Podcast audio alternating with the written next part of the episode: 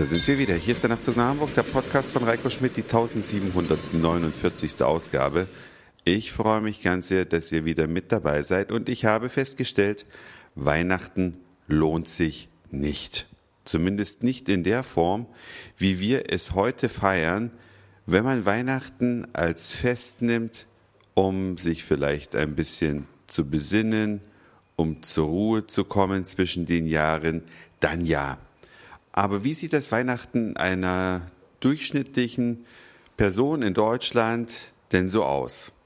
Man hat unglaublich viel Aufwand, muss sich mit vielen anderen in den Innenstädten in völlig überfüllten Geschäften drängeln, muss Nahrungsmittel einkaufen, muss sich Gedanken machen, was man Weihnachten kocht.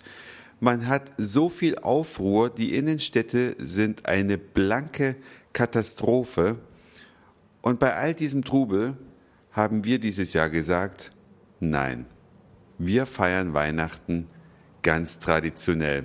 Eine bittere Pille für die Eltern, natürlich, wenn man dann so anruft und sagt, wir kommen Weihnachten nicht, genauso wie zu den Schwiegereltern, ein Anruf, wir kommen Weihnachten nicht, wir möchten Weihnachten für uns verbringen, wir möchten keine Verpflichtungen haben, wir möchten nicht gezwungen sein, äh, in einem Raum mit anderen Familienmitgliedern zu sitzen, über mehrere Tage, unglaublich viel zu essen.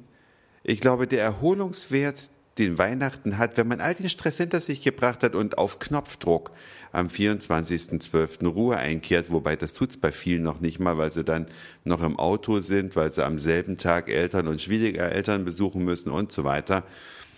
Also ist die Zusammenfassung, Weihnachten lohnt sich gar nicht, denn der Erholungseffekt ist ganz klein im Vergleich zu dem Aufwand den man davor und danach hat. Es hört ja nicht auf.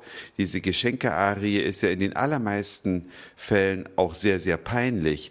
Entweder schenken die Leute, weil sie gar keine Idee haben, Gutscheine, dann kann man es schenken auch gleich sein lassen, es sei denn, es wünscht sich jemand was ganz Konkretes.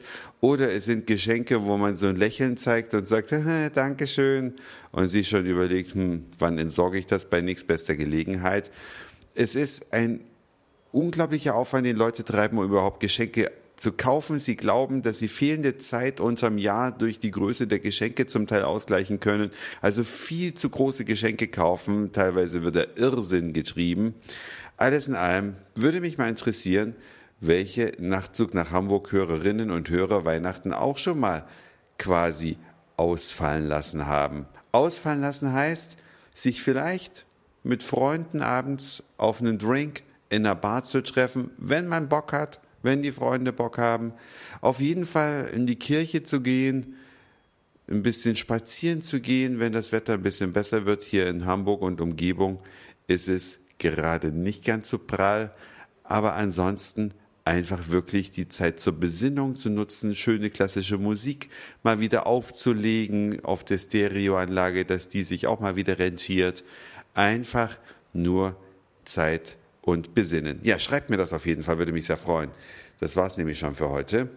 Dankeschön fürs Zuhören, für den Speicherplatz auf euren Geräten. Ich sage Moin Mahlzeit oder guten Abend, je nachdem, wann ihr mich hier gerade gehört habt. Und vielleicht hören wir uns dann schon morgen wieder.